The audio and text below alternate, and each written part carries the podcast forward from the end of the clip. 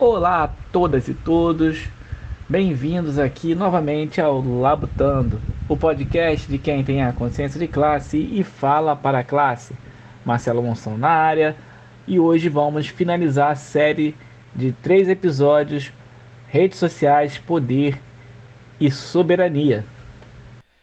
Eu sou o Anderson Fábio. Contamos com a presença hoje de Vinícius Betiol e Felipe Chagas. Vamos lá? Ah, então tá beleza. Então, que a gente ia conversar sobre é, como preparar uma rede né, para as eleições de 2022. Podemos dar continuidade aí, né? Que a gente parou na semana passada? Ativismo digital contra o fascismo. Beleza, então, o que acontece? É, para 2022, a gente já vinha falando já desde a semana passada que a gente precisa profissionalizar uma rede. Não dá para ficar é, trabalhando de forma amadora como a gente fez em 2018. Então, é, vou tentar explicar aqui de forma, de forma rápida como, como a gente pode montar uma rede para combater essa rede que a extrema-direita também montou. É, vale ressaltar que a rede deles é uma rede em que eles espalham fake news, é, eles tentam é, mexer com os sentimentos mais profundos das pessoas. A gente comentou sobre isso semana passada também os sentimentos negativos, para deixar as pessoas loucas e prender aquelas pessoas à rede deles. Então a nossa rede não visa, não visa fazer esse tipo de coisa. A nossa rede é uma rede justamente para contrapor essa rede que eles montaram. Então a primeira coisa que a gente precisa entender é essa: nossa rede é diferente da rede deles. Só quer dizer que nós vamos nos organizar para fazer uma espécie de uma militância, só que de forma online. Né? A esquerda sempre teve uma militância muito boa nas ruas. Isso aí nós sempre fizemos muito bem. A direita e a extrema-direita nunca foram muito boas nisso.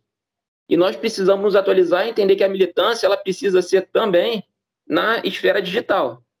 Então, para a gente poder montar essa rede, o primeiro ponto da rede, que é o ponto central, é o cérebro da rede, que são os estrategistas dessa rede. Então, você, para ter os estrategistas, você precisa ter cientistas políticos e, basicamente, cientistas políticos e marqueteiros pessoas de uma forma geral que possam entender de política, mas o ideal é que sejam cientistas políticos e marqueteiros. São as pessoas que vão traçar as estratégias daquela rede, de forma bem detalhada e bem técnica. Esses caras fazendo a, a estratégia, eles vão precisar estar conectados diretamente aos editores. Os editores são aqueles caras que fazem os memes, fazem os vídeos, fazem as fotos. Esses caras, eles precisam ser verdadeiros artistas. Porque eles precisam pegar aquela estratégia que os estrategistas estão montando e converter essa, essa estratégia em uma linguagem acessível para a população. Né? E precisa entender também que a população ela não é igual. Vai ter uma linguagem para poder chegar nos evangélicos, vai ter uma linguagem para chegar no, sei lá, nos adolescentes, vai ter uma linguagem para chegar nas pessoas mais idosas, uma linguagem para chegar no pessoal que só pensa em futebol.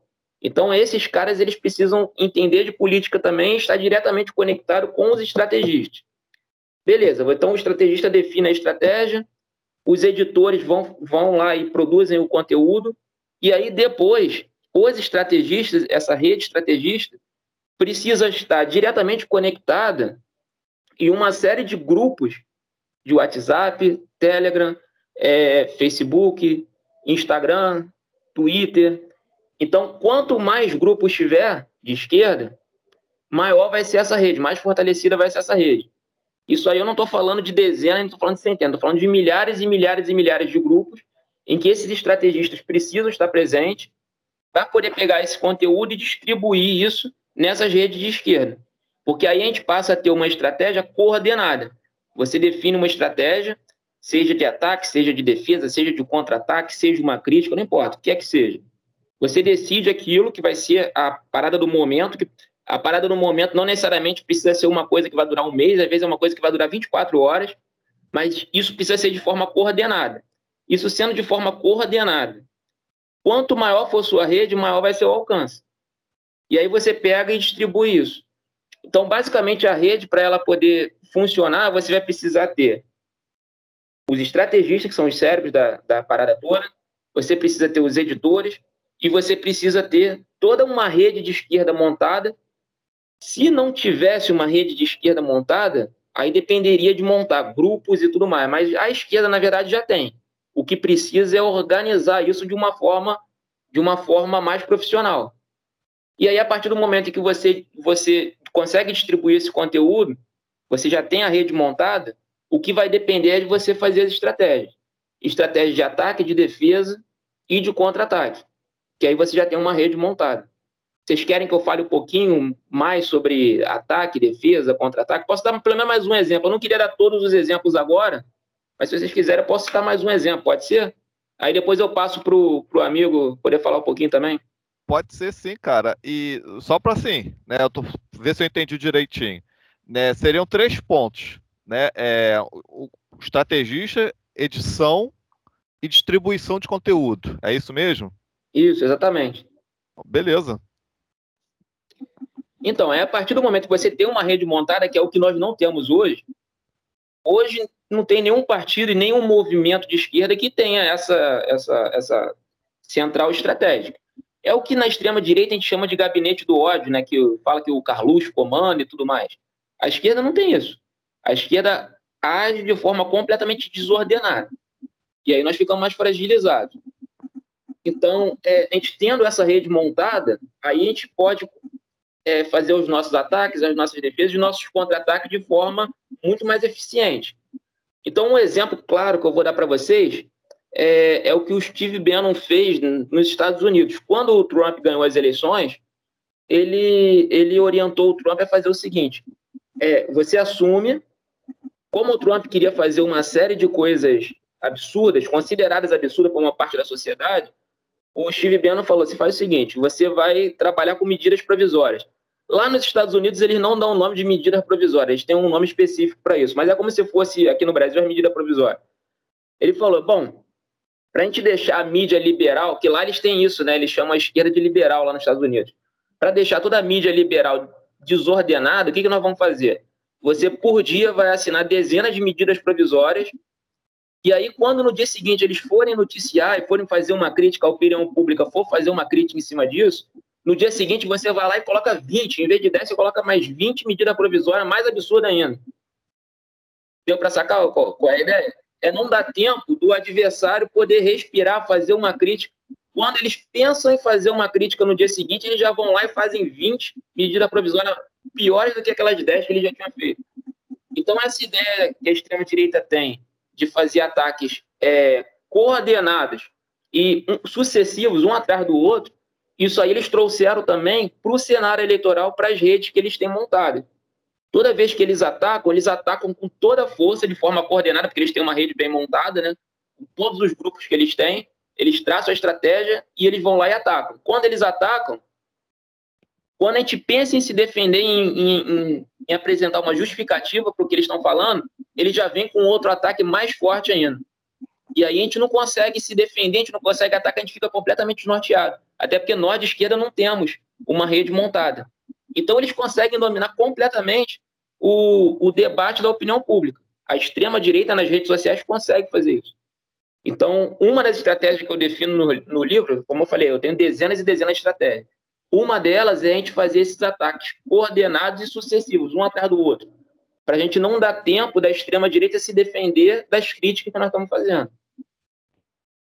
Então, basicamente, esse é um, é um dos, uma das estratégias. Né? Um eu acho que o que o Vinícius colocou aí é, é bacana.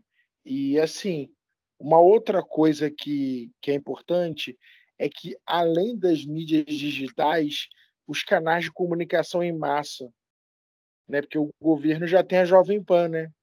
E o campo progressista tem o quê? Como que o campo progressista se comunica com as massas? Um exemplo que acabou roubando a cena no noticiário foi a ida do Lula ao Podpah, né? que é um podcast que é o formato MesaCast, que tem um grande apelo popular, principalmente de jovens de 18 a 30 anos, e foi uma participação informal num programa de massa, para uma audiência, para uma audiência bem ampla, ah, o Podpah, esse episódio está com mais de 3 milhões de visualizações. Então, eu acho que, paralelo digital, é preciso pensar uma comunicação em massa também. Principalmente no YouTube. Principalmente no YouTube. Então, assim, é, quando se fala de estratégias, Óbvio que o digital no Instagram, Twitter, Telegram, todas as redes têm que estar. Tá, o campo progressista tem que estar tá em todas as redes, mas também é, é preciso pensar também em grandes veículos de massa também e como que a gente vai fazer o que os recortes dos vídeos para viralizar em outras plataformas que não seja o YouTube para capilarizar essa informação também porque a gente já falou muito para a gente né cara aquele velho erro de resolver os problemas do mundo numa mesa de discussão no centro acadêmico para um teatro com apenas 150 pessoas. Então, Deixa eu completar essa. Posso, posso, completar só o que você falou sobre a Jovem Pan? Deve. Então, a Jovem Pan, na verdade, eles trabalham justamente com, com o discurso coordenado que o chamado gabinete do ódio trabalha. Você pode ver que eles não falam assuntos diferentes, não são distintos. Eles falam exatamente a mesma coisa que todos os influencers da extrema-direita estão falando, e a mesma coisa que o, o, o você vê que está rolando no WhatsApp, está rolando no, no, no Facebook, está rolando no Twitter.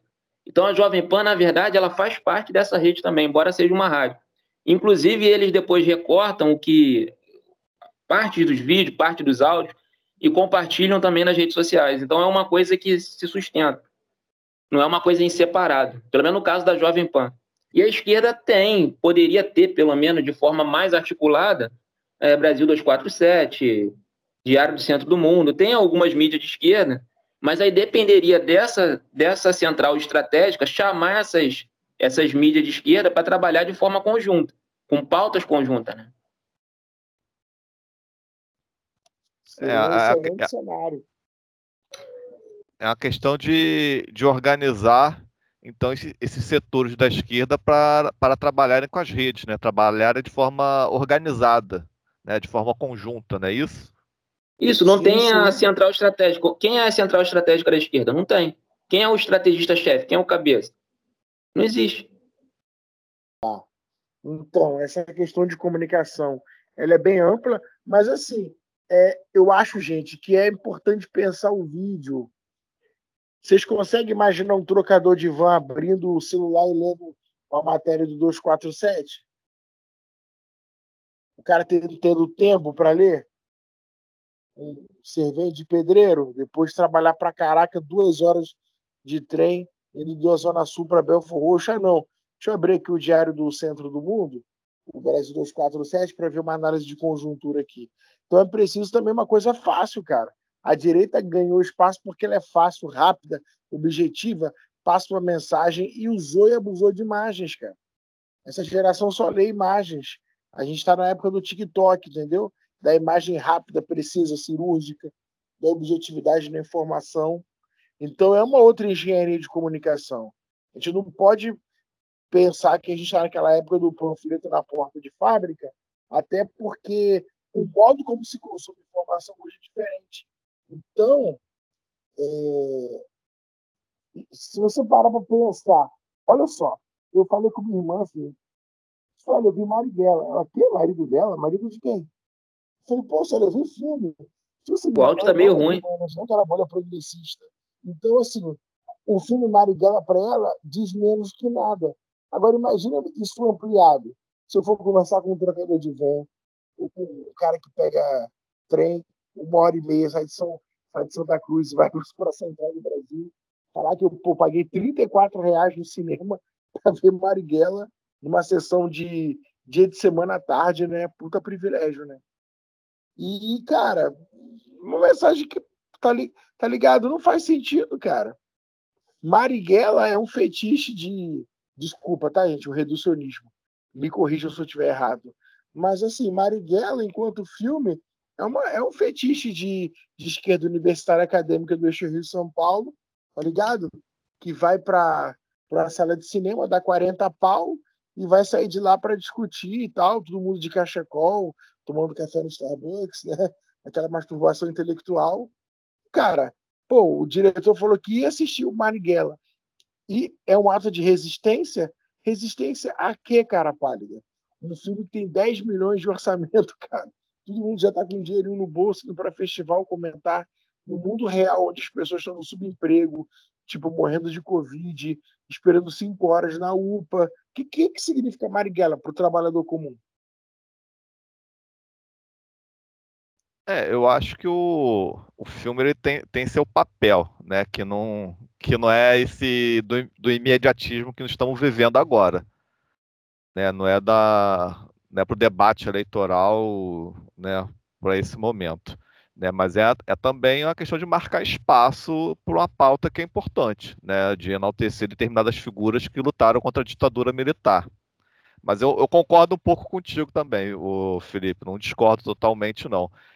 E aí, nesse sentido, também com o que o Betiol estava colocando, né, eu acho que duas, duas figuras que começaram a trabalhar um pouco com as redes nesse, nessa, nessa ideia que está sendo colocada, da, pelo menos assim, da esquerda, é o, é o Boulos, né? E o Freixo começou a fazer algumas coisas, né? Um, um meme aqui, um meme ali, né? Que que estava caminhando nessa ideia também, né? De passar uma mensagem, fazer uma crítica, uma mensagem que fosse mais facilmente lida, né? E, e, e muitas vezes a esquerda também não acho que não compreende essa questão do meme, né? Qual é o papel, qual é a importância que o meme tem, né? Algumas pessoas falam assim, ah, isso é simplificar o debate, é, é, é sei lá, enfim, é deixar, tornar. Diminuir é, diminuir demais, não sei o quê. E, porra, beleza, é, é diminuir, é diminui e tal, mas ele tem uma função.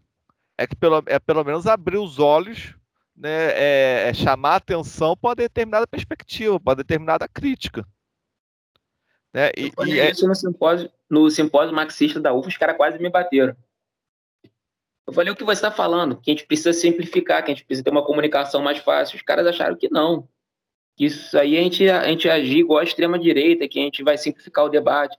Eu falei, cara, mas você chega para um senhorzinho que passou o dia todo trabalhando, um cara que já tem uma certa idade. O cara não quer ler o, o Capital, o cara quer ver um meme, o cara quer ver um, né, um vídeo no WhatsApp, uma coisa mais simples para ele. Mas deixa eu discordar em parte o que eu falei com você, lembra que eu falei que tem aquela parte de edição? Então, essa parte de edição é justamente a parte que é responsável por fazer conteúdos para diversas bolhas, para atingir diversos tipos de público. Acho que eu cheguei a comentar isso. Então, é, quando eu falei do Brasil 247, é óbvio que a maior parte da população não tem interesse em assistir o Brasil 247. Da Bem mesma bom. forma que a maior parte da população não tem interesse em, em ver o, o, o, debate tradicionalista do Steve Bannon e do, do Olavo de Carvalho. Esses caras estão discutindo tradição. Você acha que o pessoal abre o WhatsApp e quer discutir tradição? Não quer discutir isso. Não. Mas tem uma bolha dentro da extrema-direita que quer discutir isso. Então, dentro da esquerda, tem aquele pessoal mais classe média, que se acha intelectual e tudo mais, que quer discutir uma coisa um pouco mais aprofundada. E eu não acho que seja errado produzir conteúdo para isso. No caso do Marighella, o filme é ruim mesmo. Aí o problema não é nem o fato de fazer um filme mais explicado. O fato é que o filme é ruim porque explicou pouco o que é ditadura militar. Eu acho que quem está de fora e nu nunca ouviu falar na ditadura militar brasileira, né, que esse filme está sendo passado lá fora. O filme ele já começa dos caras né, da guerrilha já fazendo um ataque. Então não explicou qual o contexto da ditadura militar brasileira. Para quem está de fora não entendeu. E quem não estudou história também não entendeu. Então, para mim, o, o filme em si não teve um bom roteiro. Mas aí são outros 500. Eu acho que a gente pode sim produzir conteúdo pouco mais é, aprofundado, mas a gente tem que entender que esse conteúdo é para uma certa bolha. E nós precisamos produzir conteúdo para diversos tipos de bolha. Eu comentei isso. Você vai produzir para o evangélico, você vai produzir para o adolescente, você vai produzir para o idoso, você vai produzir para o flamenguista, e daí por diante. Inclusive, depois você precisa usar o microtarget direcionado, que é aquele negócio em que você, você tendo o, o perfil psicomportamental de cada um, você vai direcionar aquele conteúdo para aquele grupo específico que quer ver aquele tipo de conteúdo. Assim, deixa é, eu dar um pitaco aí nisso que vocês estão falando aí. É, até pegando aí essa parte final que o, que o Betiol coloca de fato, acho que falta para a gente, enquanto esquerda organizada, de, é, é, é, unidade mesmo, é, é, conseguir enxergar no outro, mesmo que, que seja de forma é, imediata, imediatista, um aliado.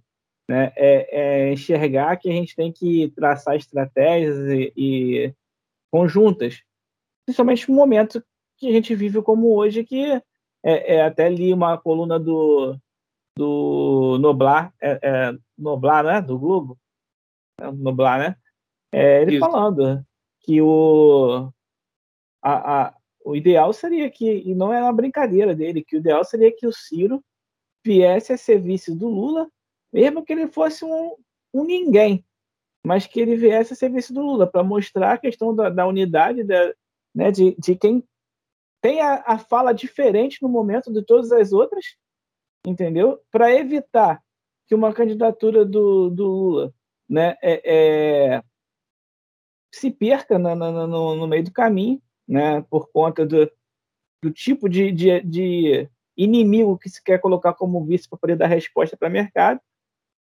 E até porque, baseado na, nas pesquisas que estão sendo feitas, se existisse uma unidade entre o Lula e o, e o Ciro, a gente poderia finalizar essa brincadeira no primeiro turno. Né? E, e de fato, dar, dar fim ao mais importante de tudo, que está mais, o mais importante que está colocado para as eleições de 2022 é derrotar o bolsonarismo sem dar para ele qualquer perspectiva de vitória. Eu estava vendo hoje aqui nos, que, que, nos Estados Unidos, por exemplo, né, essa rede de, de informações é, é, maldita que a gente está colocando aqui, que lá nos Estados Unidos tem um peso até maior que aqui por conta de ter iniciado lá, ter se idealizado lá e estar tá agindo lá mais tempo.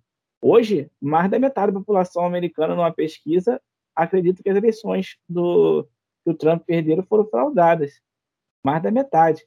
Ou seja, mais da metade não votou nele, mas mais da metade não acredita que ele que ele perdeu. Então, assim, é uma coisa bem, bem esquizofrênica, né? E aí, quando a gente coloca essa questão da questão de enxergar no outro, né, é, um possível igual, né, é, passa também por essa arrogância do, do cara que lá dentro da, da, da esquerda, né, geralmente é um cara que tem um pouco mais de a esquerda organizada geralmente tem um pouco mais de cultura, um pouco mais de, de, de compreensão por conta dessa oportunidade. E aí o cara acha que, porra, que não tem que dialogar no mesmo nível ou descer o, o, o, o, né? É, chega, eu acho que chega a ser arrogante determinadas falas, determinados posicionamentos, determinadas palestras, que a pessoa não está falando para um par dela. O par dela sabe o que, que ele está falando. É igual outro dia, Hans estava conversando e a gente começa a falar, por mais que a gente tenha coisas diferentes, pensamento diferente, uma coisa, pô, o que um fala, o outro sabe o que, que é, né? Mas a gente tem que falar para a pessoa que não sabe o que, que é. E a gente tem que mudar um pouco o, o diálogo, mudar um pouco a perspectiva, entender que nós somos privilegiados e não só privilegiado por ter tido estudo, por ter uma, uma situação um pouquinho melhor que uns que outros, para ter um, tem muitos que têm situação financeira até melhor que a gente. Mas nós somos privilegiados que nós damos ao nosso cérebro a capacidade de que ele para qual ele foi feito, que é de raciocínio, que é de, de, de pensar, de se compreender dentro do espaço que de fato nós pertencemos, né? Diferente de outros que são piores, né? E vão pela cabeça dos outros, né? Que são é, são memes de WhatsApp, são pessoas que não consegue ter uma informação diferente daquela que recebeu no WhatsApp. Ou até pior, pessoas que não têm acordo nenhum com isso que está sendo colocado, mas são bombardeadas por uma notícia de uma pessoa que finge que é médica, porque não sei o que, que eu vi um relatório, que não sei o que, não sei o que lá, e vai a partir de amanhã acontecer isso, isso, isso, bum! Aí joga um terror, e a pessoa vai falar com você, pô, olha só que eu recebi, é verdade, o que, que eu faço? Estou desesperado. E a gente tem que conseguir começar a mudar um pouco essa realidade, né? é, trazer né, um exemplo assim bem, bem, bem amplo. O Capital do Marx, para quem ele não foi escrito, e, na verdade, para quem foi direcionado, né, ou para quem não foi direcionado e para quem foi escrito. Mas pode inverter. Porque o Capital ele tem uma linguagem que não pega o operário da época, tem uma linguagem que não pega o trabalhador de hoje. Na verdade, a linguagem do, do livro Capital né? É uma linguagem que serviu à direita para ler, entender qual é a estratégia que ia derrotar ela. E quem leu, quem compreendeu, quem está agindo da forma que a gente deveria agir para derrotá-lo são eles. Então a gente precisa trazer para o chão né, o discurso que está lá em cima. É, e, e, eu acho que essa é uma das estratégias maiores para a gente começar a pôr em prática é, é, essas situações que nós estamos debatendo aqui para mudar um pouco o cenário do ano, do, do ano que vem. Não eleitoral, porque o eleitoral, eu particularmente acredito, é, é, sei que não, não é um acordo entre a gente aqui, mas eu particularmente acredito que o Bolsonaro está derrotado. O bolsonarismo não, mas o Bolsonaro está derrotado apesar de que ainda vai ter respiros. Acredito que vai ter respiros, mas ele está derrotado, na minha opinião. Só que os riscos que a gente corre com o bolsonarismo, ele ultrapassam o Bolsonaro. Né? Então, acho que a gente tem que combater isso. É, é, é a pós-modernidade. É uma, é, uma, é uma expressão da pós-modernidade. E é essa pós-modernidade que deu origem a isso tudo e, é, é, é esse combate no campo teórico, cultural, filosófico, principalmente, que nós temos que fazer. A filosofia tem que voltar para o ensino maternal. Enfim. É, você falou de pós-modernidade aí, e é óbvio que a gente vê que a questão identitária, né, que está muito em alta e acaba sendo utilizada pela direita, assim, para dizer que tudo que a pauta identitária coloca está no bojo dos projetos de esquerda. Né? Então, assim, vou dar um exemplo de como a, como a direita copta isso. É, tem, não, não é todo mundo, óbvio, né? Tem algumas pessoas do grupo de, dessas pautas identitárias que acreditam que criança pode né, mudar de sexo, né? Criança trans, como já foi noticiado na revista Piauí. Aí um grupo de direita pega essa, essa informação e diz que todo mundo de esquerda concorda e apoia esse projeto de que se a criança se sente mulher, ela pode fazer a troca de sexo, ela pode ser a criança trans. Aí pega exemplo disso que acontece nos Estados Unidos, Inglaterra, aí bota aqui, ó, isso aí que o PT vai querer, ó, colocar nas famílias. Aí causa aquele pânico, causa aquele medo, aquela histeria e às vezes não tem uma, uma frente de comunicação para desfazer esse mal entendido, que essa pauta não é uma pauta da esquerda, isso é um grupo identitário específico que tem esse entendimento. Mas a direita capta isso, joga nas redes, causa aquela histeria coletiva, né, e isso se converte na urna. Né? E até para para fechar essa parte aí e a gente não estender nessa pauta, eu acho que é uma pauta muito complexa para discussão. É, infelizmente, é, eu, eu, assim, esquece o infelizmente.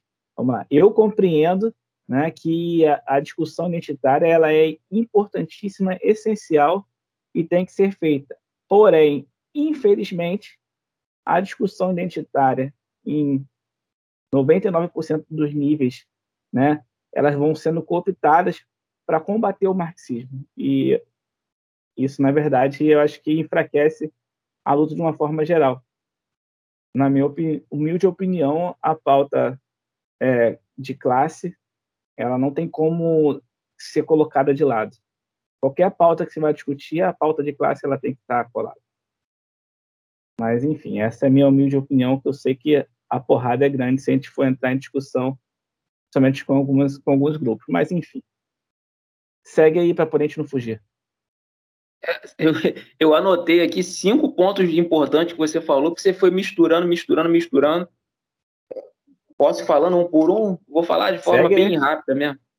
Acho que o primeiro que você falou foi a questão do Ciro Gomes. Que o Ciro Gomes seria um, um ótimo vice para o Lula. Nesse ponto eu também concordo bastante com você.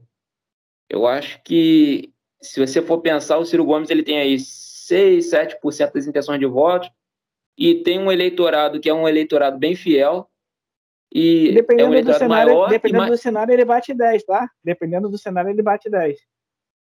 Então, tem mais a somar para o Lula em termos, de, em termos de números do que o Alckmin. Eu acho que a proximidade com o Alckmin é mais aquela questão do diálogo com o mercado financeiro. O Lula sempre teve esse negócio de, de fazer conciliação de classe, né? Ele uhum. enxerga no Alckmin uma forma de se aproximar do mercado que se afastou dele. É uma estratégia dele? É, mas é uma estratégia extremamente arriscada.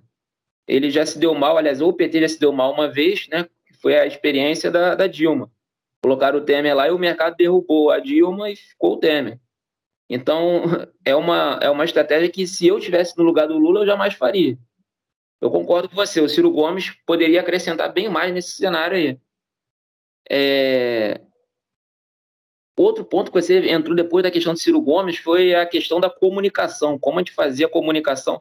E aí me veio na cabeça uma coisa interessante que o, o, o é Anderson, fala o Henderson. Anderson. Anderson. Anderson falou semana passada sobre a importância da escola, sobre a questão do professor e tudo mais. É, cara, o que, que é o professor, se não um cara que vai para o meio acadêmico, ele pega leituras extremamente complicadas e ele consegue chegar numa periferia e traduzir aquilo numa linguagem muito mais simples. É isso que eu faço todos os dias. E quem dá aula também, o, o Renes, acho que também é professor, não é? Isso.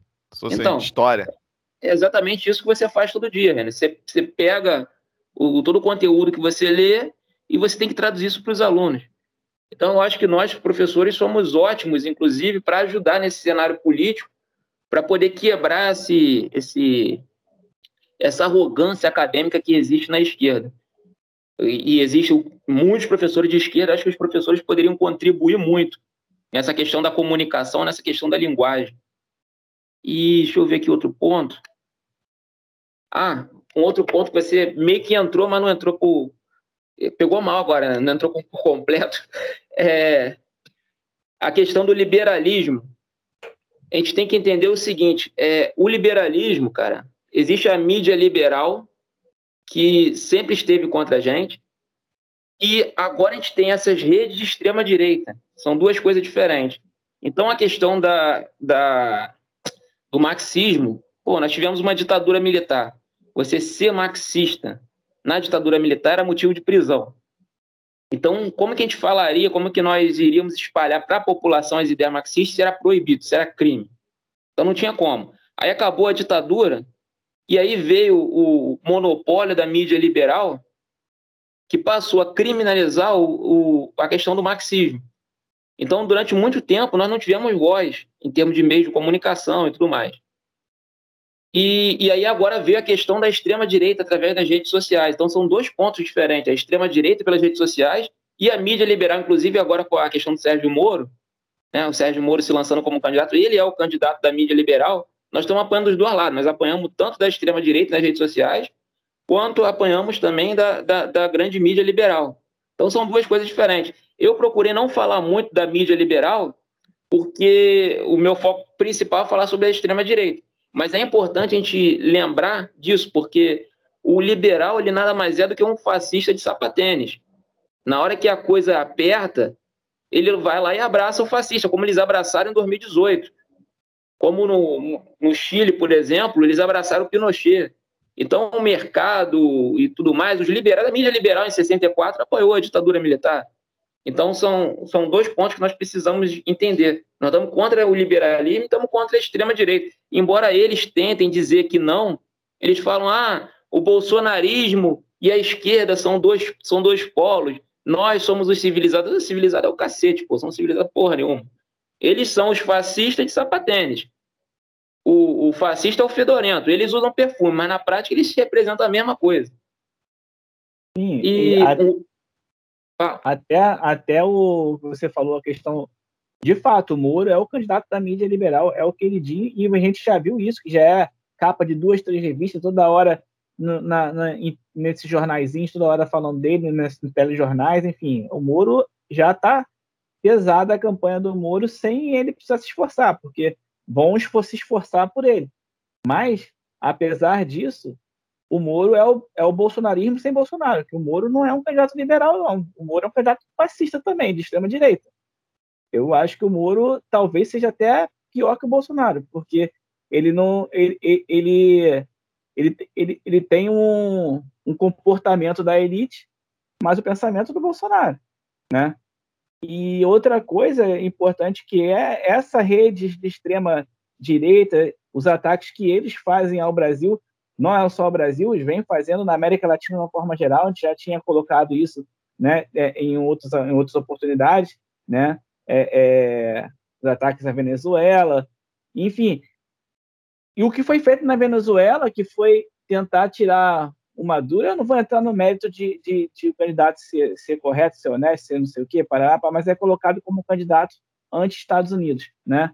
É, conforme foi feito na Venezuela, está sendo feito no Peru agora.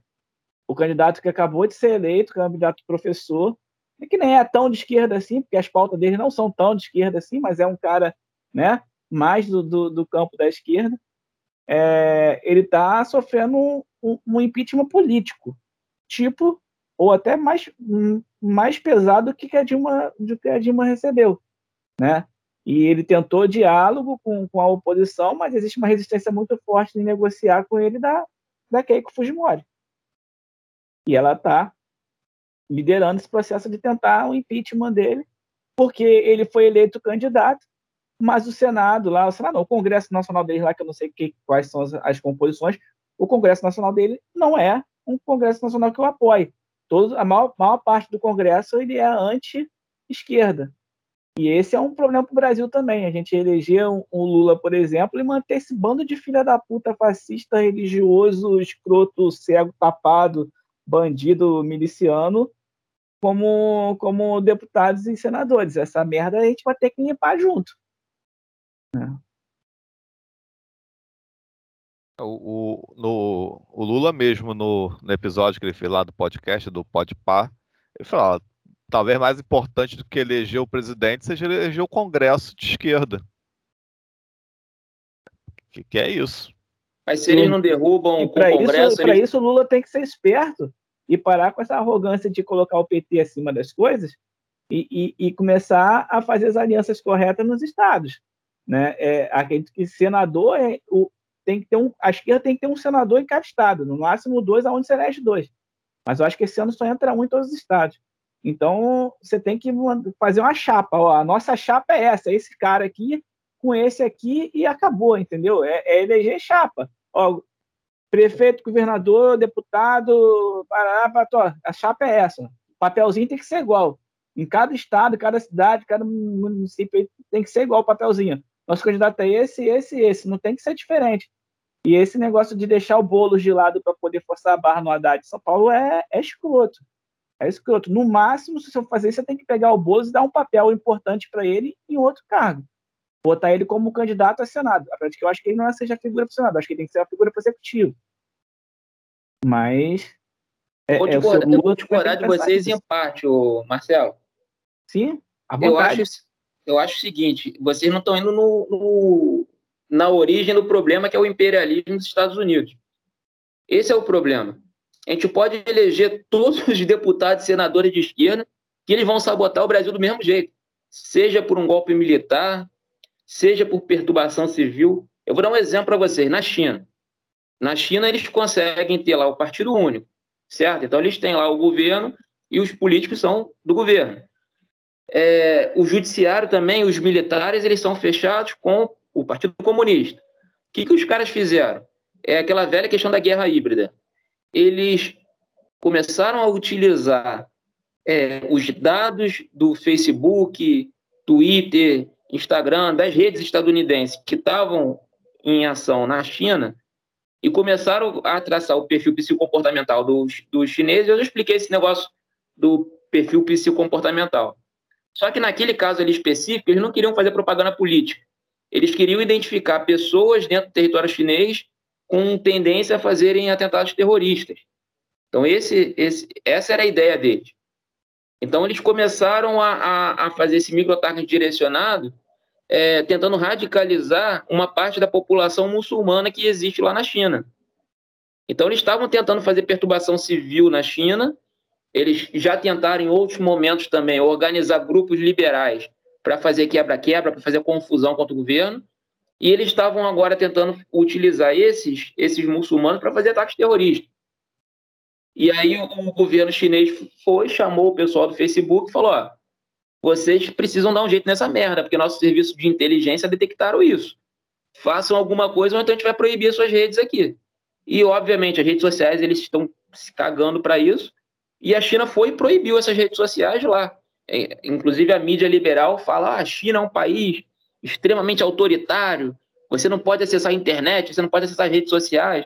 Não, é mentira. A China tem as suas redes sociais próprias, que são redes sociais chinesas, com servidores na China. Eles não proíbem as pessoas de entrarem nas redes sociais.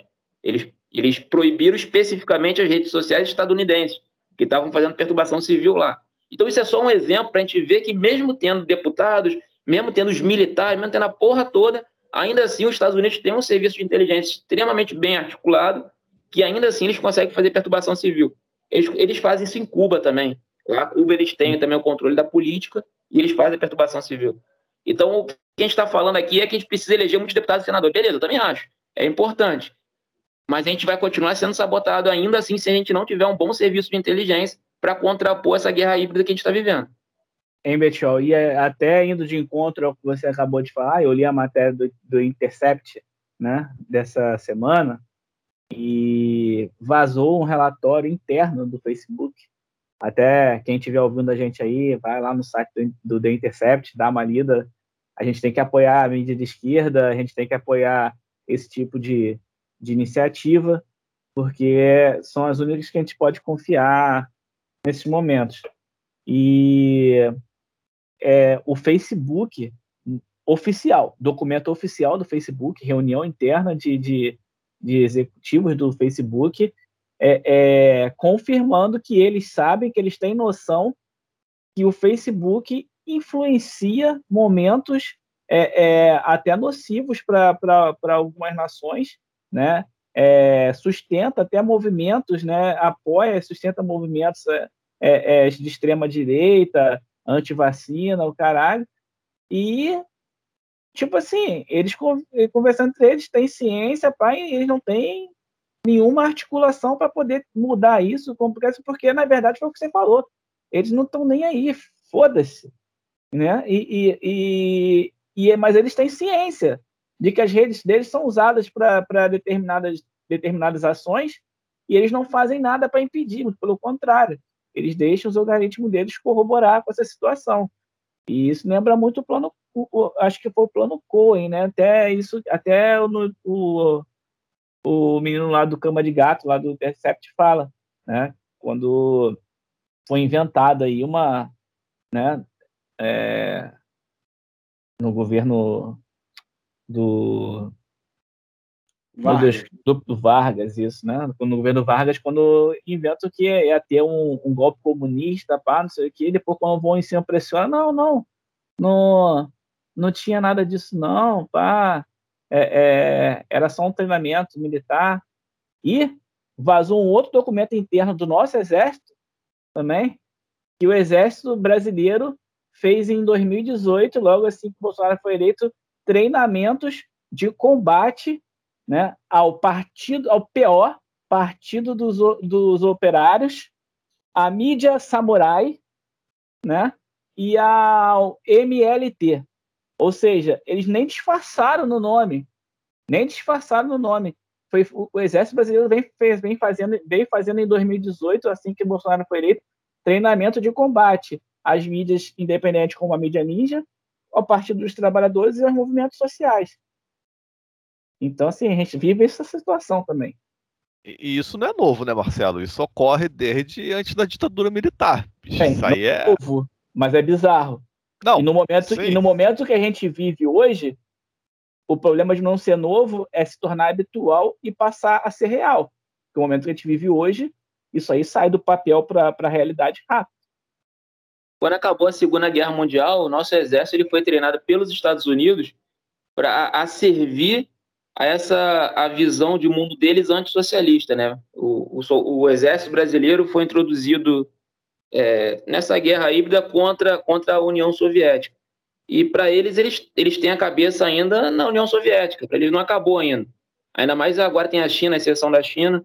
Então eles estão mais doidos ainda, achando que o comunismo vai vir debaixo da cama deles. Complicado. Felipe, tá por aí? Oi, tô sim, tô sim. E comenta alguma coisa aí. Então, olha só, é, isso, poxa, vocês comentaram coisas muito importantes e muito pontuais. É, não quero nem entrar no cenário eleitoral, mas se a gente parar para pensar sobre o modo como a comunicação tá, a produção de memes, eu acredito que para ontem o campo progressista precisa ter um podcast, um MesaCast e um canal de cortes e alguma coisa no TikTok para viralizar numa proporção gigantesca, escalafobética, porque o escritório do, do ódio não tem fim de expediente. Ao meu ver, a estratégia para 2022 já está montada, os caras vão radicalizar, os grupos do Telegram não param, eu estou em um, por exemplo, e os caras não param, e eles estão cheios de estratégia, ó, vai ter protesto. No 7 de setembro, eles estavam botando no Telegram, é, leve placas escritas em inglês para que o nosso protesto chegue a outras nações e tal. cobertura internacional. Falei, caraca, os caras se preocupam em tudo, né? Os caras se preocupam em tudo. Tinham várias coisas lá falando. É uma coisa que foi engraçada. Olha só, cara. Teve estudantes, obviamente, né, de esquerda que foram para o 7 de setembro e levaram uma parada inflada no formato fálico para debochar, né?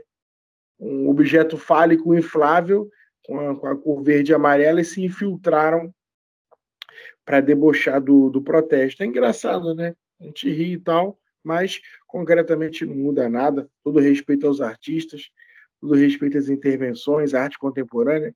Marcelo é um grande apreciador, mas de concreto, a gente precisa de um podcast a gente precisa de um vídeo para massa falando numa linguagem acessível, botando o dedo na cara e tipo, linguagem mesmo bem popular. O gás está caro, a carne está caro, o arroz está caro. Nem sempre foi assim. E se continuar desse jeito, as coisas não vão mudar. E apresentar uma solução para os trabalhadores do Brasil. Infelizmente, a nossa solução hoje é o Lula, né? Oh, meu Deus do céu, caraca, isso que é complicado um, um, bom exemplo, acho que nesse sentido, foi aquele, aquele vídeo, aquela propaganda do Bolso Caro, né? Acho que era, ela, ela dialogou bem com, com as necessidades dos trabalhadores, né? da galera tá passando fome, não ter condições de comprar, comprar comida, comprar o gás, etc e tal, numa linguagem bem simples, né? Todo mundo entendeu o que estava acontecendo ali. Né? Você botava os, botava os preços e falava, porra, é culpa do bolso caro né? Transformou o Brasil, nessa, deixou o Brasil nessa situação. Sim. Anderson, é, são, é um tempo complicado, cara. Hoje, a ação mais subversiva que eu vejo que o jovem de periferia faz é ir para balada com cartão clonado. É a única forma que o jovem de periferia tem para sabotar o sistema. É ir para balada e ostentar com cartão clonado. Cara, o capitalismo ele cria subjetividade, né, cara? E uma das subjetividades que o capitalismo criou e se fixou no imaginário popular, principalmente na juventude que quer se afirmar, é o da ostentação. A gente está num período de crise monstruosa, né? mas tem uma galera né, que quer criar aquele simulacro né, da foto com balde, cerveja gringa e tal. Baladinho. A sociedade do consumo, né, Felipe? Não, mas eu não estou dizendo nem isso. A sociedade do consumo já é um fenômeno mas esse fenômeno de estética e comportamento com a ostentação, entendeu? Que é a materialidade cultural, a produção de estética, a selfie, o modo como faz a selfie, o texto, a legenda, entendeu? Então, o consumo ele vem paramentado de todo um comportamento, uma forma de ser estar no mundo, entendeu? Que é um marcador de subjetividade, né? O compro, logo existo, é elevado à enésima potência em tempos de Instagram. É, e as pessoas não veem o quanto que elas são.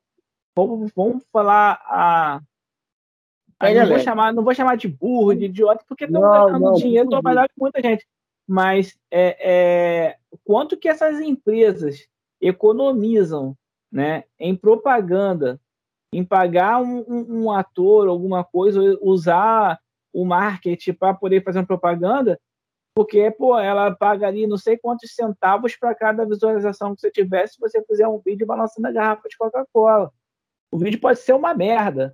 Igual que eu vi esses dias com meus afiliados, meus afiliados gostam de ver, vem pra cá, querem ver Pac-Man. Querem Pac-Man, querem ver, querem ver Sonic. Então eles querem ver alguém jogando, algum vídeo, alguma coisa.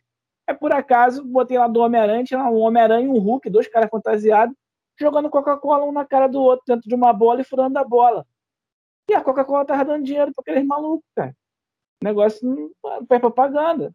Então, assim, é igual uma coisa que desde moleque eu sempre fui contra.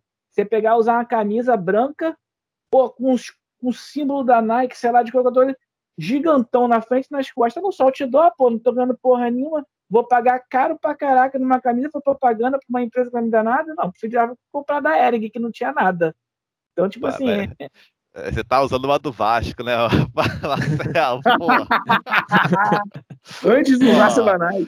Mas é, nesse sentido, acho que você tocou na questão interessante, que é, que é a questão do lucro. Né? E, e como é que. E aí, trazendo para o debate das redes sociais. Né? Foi até a matéria que eu compartilhei esses dias no, no grupo, de como é que esses, esses grupos de extrema-direita estão utilizando o, o YouTube para YouTube ou, ou, ou, propagandas, né? De, compartilhando propagandas e tal, mas como é que eles usam esses, essas coisas para lucrar, né? Para conseguir dinheiro e aí financiar o próprio movimento. Né? Porque o, o YouTube ele funciona com, com as propagandas dentro dos vídeos né, o AdSense, o AdSense, né? E aí quanto mais os vídeos são, são assistidos, mais eles, né, mais aparece propaganda, mais é, o, quem produziu aquele conteúdo consegue dinheiro, né? E isso aí eles utilizam para ir financiando o próprio movimento. E, e como é, a, isso também faz com que surjam denúncias e aí os vídeos caem, eles utilizam essas redes de, do Telegram, do WhatsApp, o que for, para divulgar os vídeos. Então eles colocam os vídeos como não listados. Eles, é como se assim, se você pesquisar no YouTube, você não encontra o vídeo, você só consegue assistir o vídeo pelo link. Então eles, eles, eles, utilizam esses grupos uhum. para divulgar os vídeos e assim manter a, a sua organicidade. É uma forma de driblar a, o YouTube. Isso, driblar, é, driblar censura, censura entre aspas, né? Mas, sim, sim, uhum. sim. Censura de conteúdo merda. É, exato. Que isso, cara? Pois é, bicho. É, é, é, é, isso que o Betial tá colocando, não, cara. E são, são vídeos usados por são vídeos visualizados milhões de vezes, cara. Milhões de vezes sem que, sem que seja bloqueado pelo YouTube porque não tá rodando no YouTube. É, tá, não tá no YouTube, mas ninguém denuncia porque ninguém tem acesso, ninguém da esquerda, né? Ninguém sabe que aqueles vídeos existem, só, só a galera deles mesmo, né? A galera que já, já concorda com aquelas ideias a, a princípio. Uhum. Cara, mas se denunciar não cai também. Isso começou a cair um ou outro agora porque é, começou a ficar muito na cara, entendeu? Aí, aí com muita gente começou a reclamar, começou a aparecer na mídia certas coisas absurdas, por exemplo, antivacina e tudo mais. Mas, no geral, o, o, padrão do YouTube é não deletar esses vídeos. Esses vídeos ficam. O normal mesmo é ele ficar. Então, normalmente, eles nem se preocupam muito em esconder os vídeos.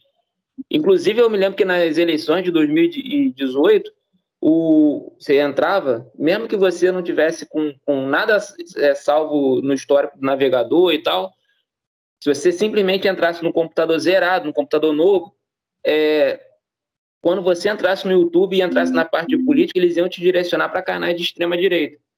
Por que, que eles fazem isso? Porque os conteúdos sensacionalistas são conteúdos que prendem mais as pessoas nas redes sociais, não só no YouTube, no Facebook também, no Instagram, no Twitter, aí por diante. Então, eles, eles distribuem esses conteúdos sensacionalistas porque eles sabem que prendem mais a atenção das pessoas. E prendendo mais a atenção das pessoas, as pessoas ficando mais tempo nas redes sociais, eles ganham mais dinheiro. Então, isso dá dinheiro, isso é lucrativo para eles. Tem até um livro, Os Engenheiros do Caos, que fala sobre isso. Eles fazem isso pensado de forma proposital. É, o... Assim, acho que até pra, pelo, pelo tempo, né, que eu acho que a gente já tem de, de programa hoje, para a gente caminhar para poder começar a fechar, acho que a gente podia aí E finalizando, né, apontando aí, eu acho que o Betiol podia apontar aí é, alguns caminhos que acha interessante né, a gente fazer para, além do que a gente já conversou aqui, algo que, que possa ser, ser falado, mesmo que é, superficialmente. E se a gente tiver mais alguma coisa a acrescentar com relação à compreensão aí do, né, do cenário político aí, o que, que pode mudar a partir da nossa ação, o que, que pode melhorar. Por exemplo, eu acho que uma coisa que poderia melhorar muito é se essa estratégia da gente pressionar o PT para que o candidato a vice não seja outra outra porra de, de, de cobra de direita, que, que seja pelo menos um, um, um centro-esquerda como o PT é, né? É, é, e aí, conforme a gente falou antes da questão do Ciro, né? Acho que é uma, uma, uma, uma das estratégias que a gente pode fazer também para para poder evitar né, é, a propagação desse, desse fascismo aí. Enfim, é a gente caminhar para organizar mesmo a conclusão desse, dessa terceira e última etapa desse, dessa discussão.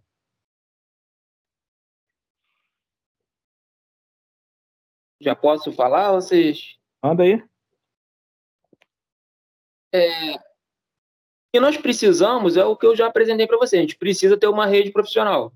Se a gente não tiver uma rede organizada, uma rede profissional, a gente não vai ganhar essas eleições.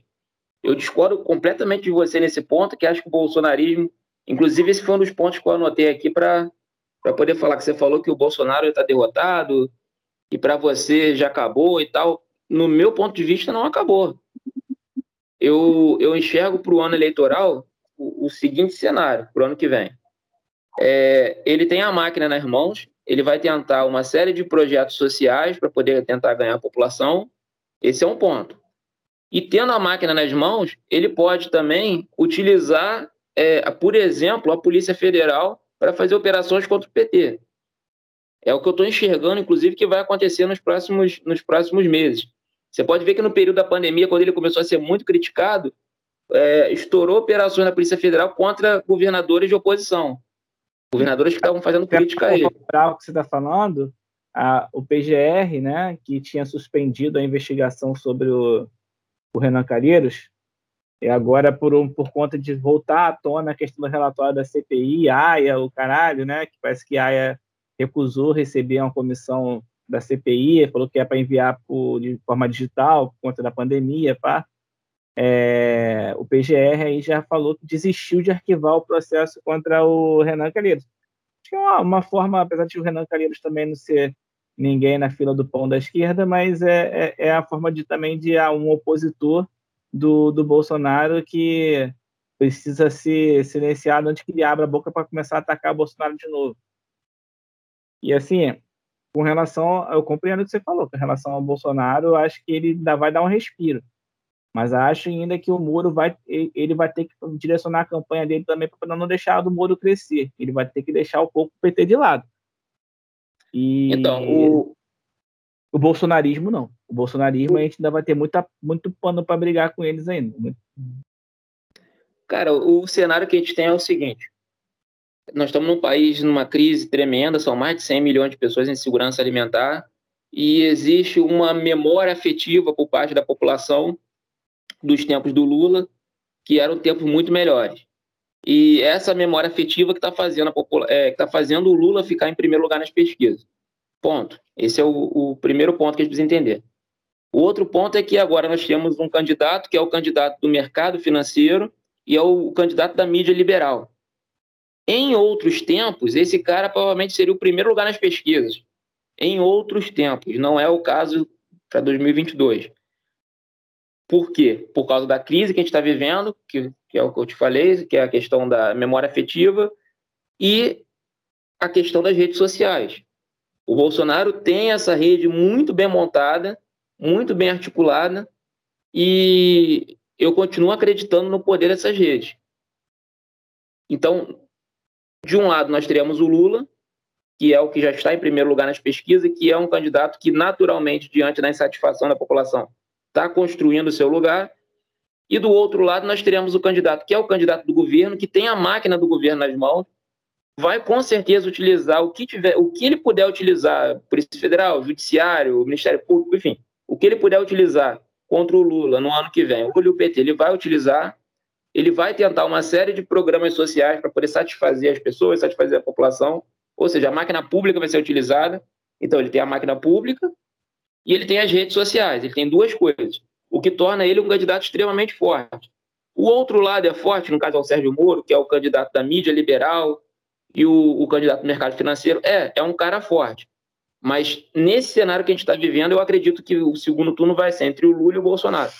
Essa questão que você falou de vencer em primeiro turno, isso aí você esquece, não vai acontecer. Chance zero disso acontecer, não vai acontecer. Então vamos ter o segundo turno entre Lula. Não subestima a consciência da, do avanço do consciência de classe, não. Chance zero, não. Vamos lá. Não, a, cara, a questão da consciência de classe, como nós, como eu já falei, nós nunca tivemos voz depois da ditadura militar, com a mídia liberal e tudo mais, nós nunca tivemos voz. Agora existem alguns grupos que estão começando a se articular pelas redes sociais. É o caso do Jones Manuel, por exemplo. Existe toda uma, uma bolha que gira ali em torno dele. Ele, a Laura Sabino, enfim, outras pessoas que são de esquerda, marxista. E o PCB vai eleger gente. Outra coisa que vocês podem anotar aí. O PCB vai voltar a eleger deputado dessa vez. 2022. O PCB vai voltar a eleger deputado é uma previsão que eu estou fazendo. Se está gravado, vocês, depois vocês me cobram. PCB vai eleger gente, a não ser que esse pessoal da bolha, da bolha marxista não venha pelo PCB, mas eles são filiados ao PCB. Só se eles saírem no partido. Se eles não saírem, vai ter gente sendo eleita pelo PCB. E a outra coisa que eu digo é que o Bolsonaro vai sim estar no segundo turno, ou o Bolsonaro está no segundo turno. A eleição não vai ser decidida no primeiro turno, em hipótese alguma. Eu acredito que o Lula estará no segundo turno com o Bolsonaro. Mas o Bolsonaro vai tentar sabotar o PT e o Lula de todas as formas. Eu não duvido nenhuma que, que possa ocorrer uma outra prisão do Lula, que ele possa tentar acusar o Lula até da facada que ele tomou. Então vocês podem aguardar que tem muitas emoções ainda para rolar nesses próximos meses. Cara, eu queria lembrar exatamente como é a questão da, da frase, cara, e eu não estou lembrando aqui, mas eu quero acreditar no marxismo. Eu sou marxista e eu quero acreditar que um dia o marxismo vai vir salvar a gente desse planeta de, de alienígena de direita. Mas, enfim, é, é, a consciência do indivíduo, a gente sabe que ela é, é, é ela é muito mais induzida pela classe que, que comanda, né, do, né, que dirige, do que pela, pela, pelas próprias necessidades. Mas chega um ponto, chega um ponto que, que a consciência surge, cara. Chega um ponto que a, a, a exploração ela, ela chega a determinado nível né, que há de se, a, a partir de, do sentir, né, não do ouvido falar, do ler, pá, mas a consciência ela vai surgir de, de, dessa, de, dessa demanda, vai surgir dessa, dessa situação. É, eu entendo até que isso explica muito o Lula estar tá em primeiro, em primeiro lugar.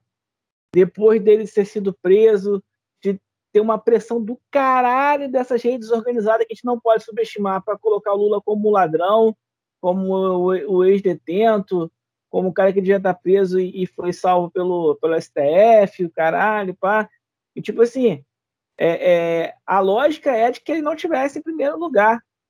A lógica é que ele não tivesse em primeiro lugar a lógica que está em primeiro lugar não é só essa, essa situação de uma lembrança, de, eu, eu acho que é uma questão de consciência, é uma questão de, de sentir, entendeu? Você não, é estômago, hoje cara, a galera passa fome, velho. Hoje passa fome, você não consegue pagar a conta, entendeu? Então, você não é consegue fazer cara, uma, é uma situação. Eu não sei, mas a consciência ela vai surgir. De uma situação dessa, a consciência surge. Entendeu? Cara, é, é, é, uma questão de demanda, uma questão de, de sentir, né? E, e, eu tenho minhas dúvidas se o Bolsonaro está no segundo turno. É, é, eu acho que da mesma forma, eu acho que não é só não é possível, entendeu? Que só nós estejamos preocupados com esse debate que está fazendo aqui, só nós, só nós estamos preocupados em discutir a questão de redes, tá? de estratégias. Eu acho que isso seja impossível. Acho que não é possível que não tenha nenhum ninguém né, no, na, na, na, grande política que não esteja trabalhando essa situação. Né? Tem Tanto sim, Marcelo. Que... Tem não, sim, a extrema-direita. Tá, extrema-direita. Não, não só isso, eu tô falando além deles. Tanto é que a gente tem visto aí é, políticos de esquerda entrando na questão das redes sociais, né? É, é, para poder fazer uma, uma forçação de militância por ali. Ou, por exemplo, hoje eu vejo muito mais o Mulon, o Freixo e o. o ah, vários outros, mas eu vejo muito mais eles fazer um discurso firme, bonito, lacrador, com, com alguém filmando para poder jogar na rede social, do que ir para um carro de som, pegar o microfone e fazer o mesmo discurso. Mas não é coordenado, mas CPI... o problema é que é para bolha. Sim, o que eles fazem sei. é para bolha. Não tem essa coordenação que eu falei de, de uma rede de produção, de distribuição. Betião, mas a bolha deles, entendeu? É, é, ela é uma bolha anti-nós. Ela é uma bolha anti-nós.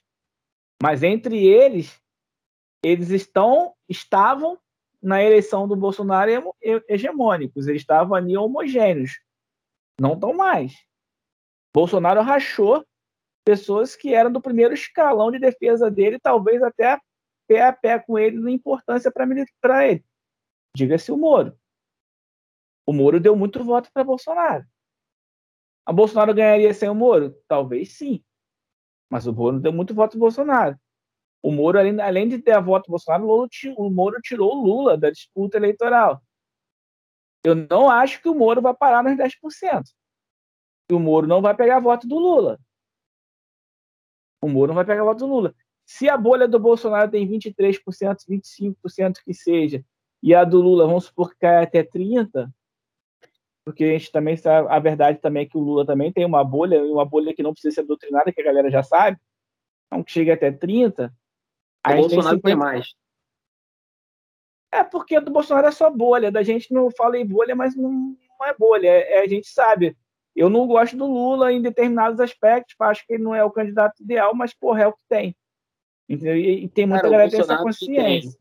O voto de fé, que é o voto dos religiosos, que muitas vezes não aparece de forma muito clara nas pesquisas, e ele tem Aparece, o voto. Mas, mas isso não é eterno, cara. Isso não é eterno, estou te falando. Existem dentro das ramificações evangélicas que eram fechadíssimas com o Bolsonaro que não estão mais.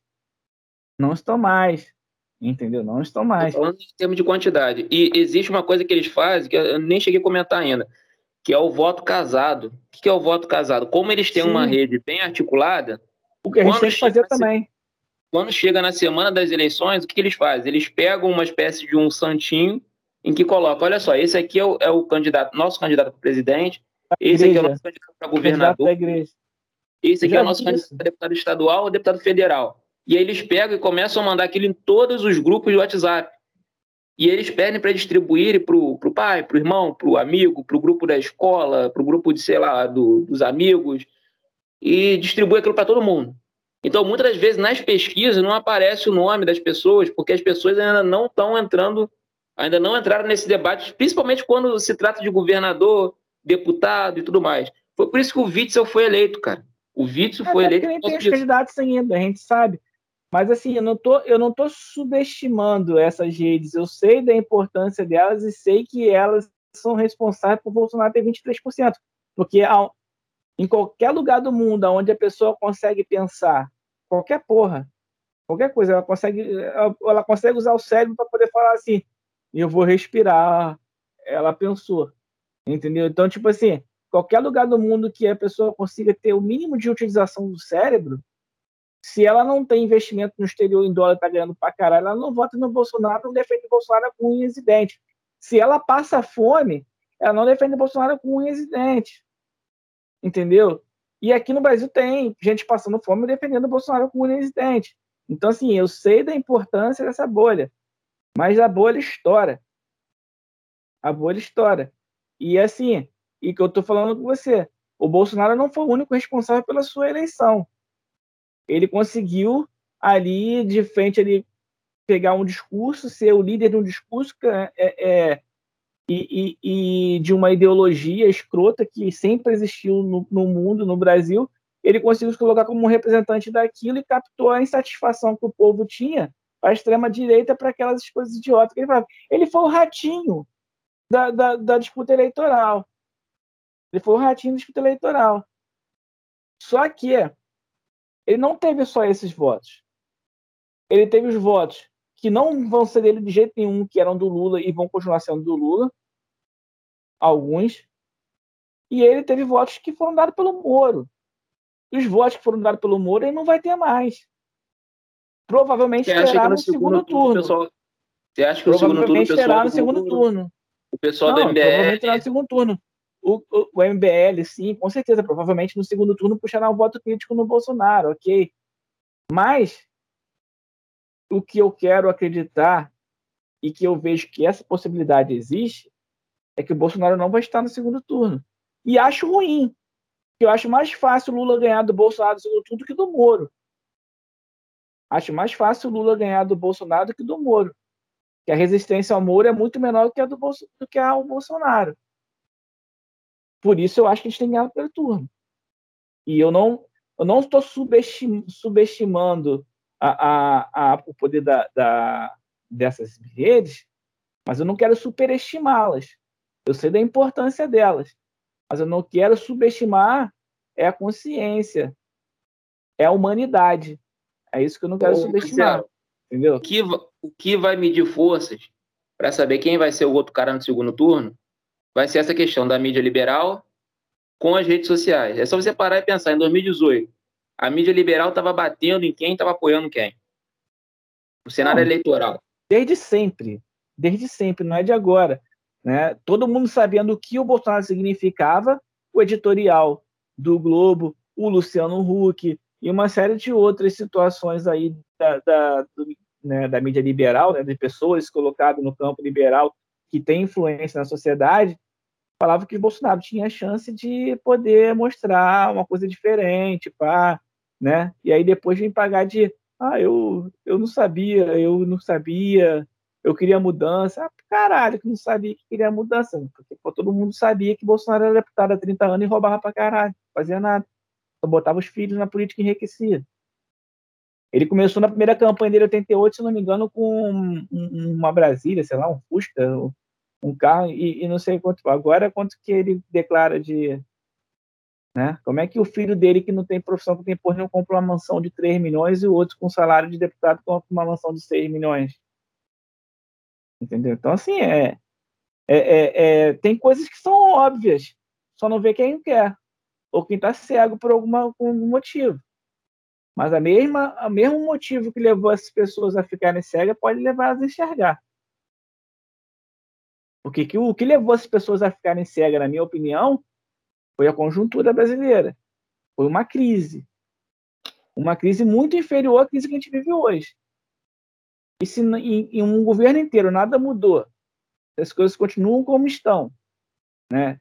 E se as coisas vêm piorando a cada dia, e todas as perspectivas, todas as metas que se coloca, a meta do dólar que ia cair para dois reais, do gás de cozinha que ia cair para 40 reais, da inflação para esse ano que é fechar em 3,9, sei lá, 3,4, já está acima de 10.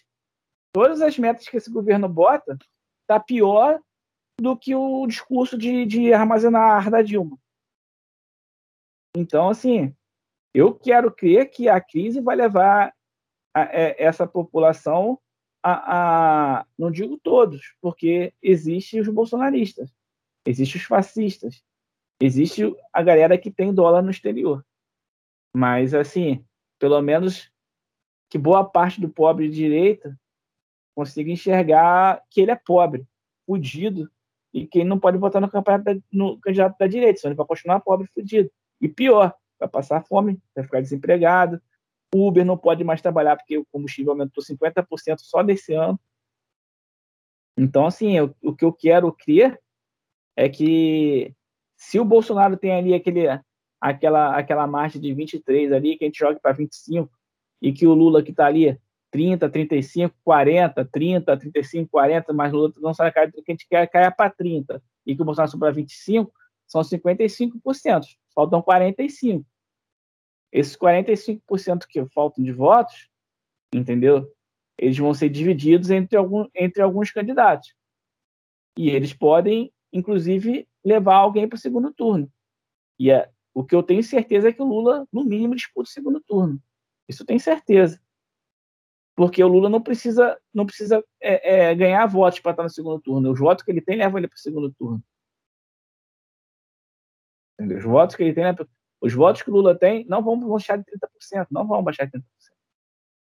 É, o cenário de 2018 era um cenário em que foi montado todo, toda uma tendência antipetista por causa do lavajatismo. Foram anos a Rede Globo diariamente chamando o Lula de ladrão e falando que o PT era culpado por tudo de ruim que tinha acontecido no Brasil. Então foi naquele cenário ali que o Bolsonaro surfou. Então concordo com você que o cenário era muito melhor do que o cenário que é hoje. Hoje o Bolsonaro está no governo, o país está numa crise danada, as pessoas estão literalmente passando fome. Então, para ele fazer aquele discurso que ele fez em 2018, ele vai ter mais dificuldade. O antipetismo não é mais tão forte. Hoje existe o anti-bolsonarismo. Então eu não vou discordar completamente de você. Eu acho realmente que o Bolsonaro vai ter mais dificuldade para conseguir voto. Esse é um ponto. Mas não é o suficiente para o Lula ganhar no primeiro turno. Não, não é. O simples fato do Bolsonaro não é suficiente para o Lula ganhar no primeiro turno. Até porque a gente sabe que os votos que desmancham do Bolsonaro não vão para o Lula de forma alguma. Nenhum dos 23% dos votos do Bolsonaro vai para Lula. Nenhum. Nenhum. Mas, assim, o que eu tenho certeza, e quero ter certeza para poder continuar acreditando na humanidade, é quem está indo para a fila do osso, quem está indo para poder pegar sobra de mercado, não vai votar no Bolsonaro. Porque já votou. Depende. Se ele tiver um bom pastor dizendo para ele que, que tem que votar, ele vota. Esse é o problema. Então, o que eu quero acreditar é que essa pessoa não vai ser influenciada por um pastor que não vai conseguir, que já pegou o dinheiro dele todo entendeu? E não mudou a vida dele em nada. A Igreja Universal, por exemplo, na África, tá se fudendo por conta dessa porra. Né? E, e, o cara, eu acho que é, quando ele vê o filho dele chorando com fome, sem leite, sem comida, sem porra nenhuma, o pastor falar, eu entendo que ele vai mandar o pastor pra puta que pariu pro colo do diabo, Sim. que o Deus dele é outro, e eu acho que ele não, não, não vai. Até porque o, o Lula tem se aproximado do, do, dos evangélicos. É lógico que o Lula não vai entrar no Malafaia. Mas eu tenho dúvida se até hoje não, porque o Bolsonaro acabou de entrar para o PL. Mas até o Edir Macedo balançaria o rabo para o Lula se dependendo de conforme fosse a situação. O problema é virar escravo desses caras depois. O problema é ter que governar para esses caras depois. O problema é ter que rebaixar tanta pauta da esquerda depois que não possa tocar nem em, em, em, em gênero, não possa nem falar a palavra gênero que ofende os caras. É uma coisa é ganhar do Bolsonaro, outra coisa é uma sociedade marxista. São outros 500. É um outro trabalho a se fazer. Trabalho, vamos, vamos concordar que sociedade marxista a gente não tem com Lula, né? Você já falou tudo no início. O Lula é um grande fã da conciliação de classe. O Lula é um grande anti-luta de classe. Então, o Lula é anti-marxista. Exatamente, mas é exatamente isso que eu estou falando. O Lula não é um marxista. Ele é um cara para fazer conciliação, é um cara para poder criar medidas paliativas para o sistema capitalista. Quem entende o que é capitalismo, quem entende o que é socialismo, quem entende o que é comunismo, sabe que, que essa, esse papo de que o Lula é comunista, isso é coisa de tiozão uhum. do Zap. Isso aí é papo para poder me ofender, né, cara? O cara chegar a chamar o Lula de comunista é, é me ofender. É me ofender. É eu que, porra, que, que fiz tanta coisa e, aí até contra o PT e, e que levei tanta porrada poder dizer que sou socialista, sou comunista, chamar cara de comunista, né? Pô, fiquei um churrasco inteirinho debatendo com um camarada sobre questão de comunismo, socialismo. Eu falei, cara, você não sabe nem que porra é essa, não fala, você não sabe o que, que é. Ele, cara, não sei, não sei o que, não sei o que lá, não sei o que, é papo que é. Aí veio para aquele grande papo de Cuba, China, Venezuela, não sei o que. Eu falei, cara, tu não sabe nem o que é comunismo. Comunismo não existe, nunca existiu. Ah, enfim, mas assim, é, é complicado. É complicado demais e é, eu acho que a gente deu conta. Alguém quer colocar mais alguma coisa?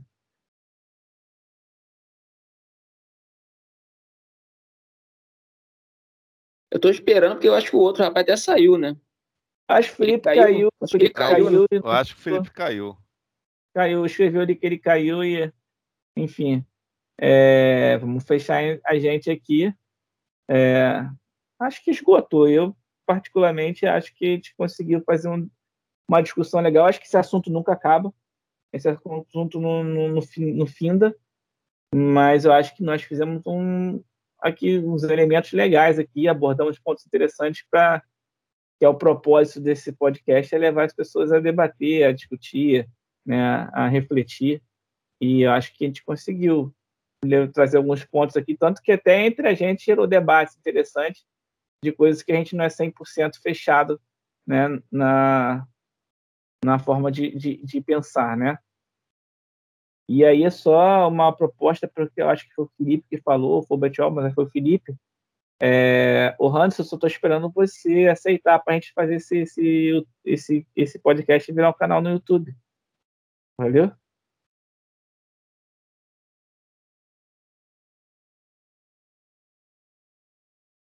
Vamos encerrando por aqui então? É, Betiol, mais alguma coisa aí, Betiol? Não, por hora não. Vamos fechar, né? É, fechar. Acho que a gente bateu o teto aí. Bateu então, fechou. Valeu, galera. Boa noite. Boa noite, boa noite, bom dia, boa tarde, dependendo é. da hora que você vai estar assistindo. Valeu.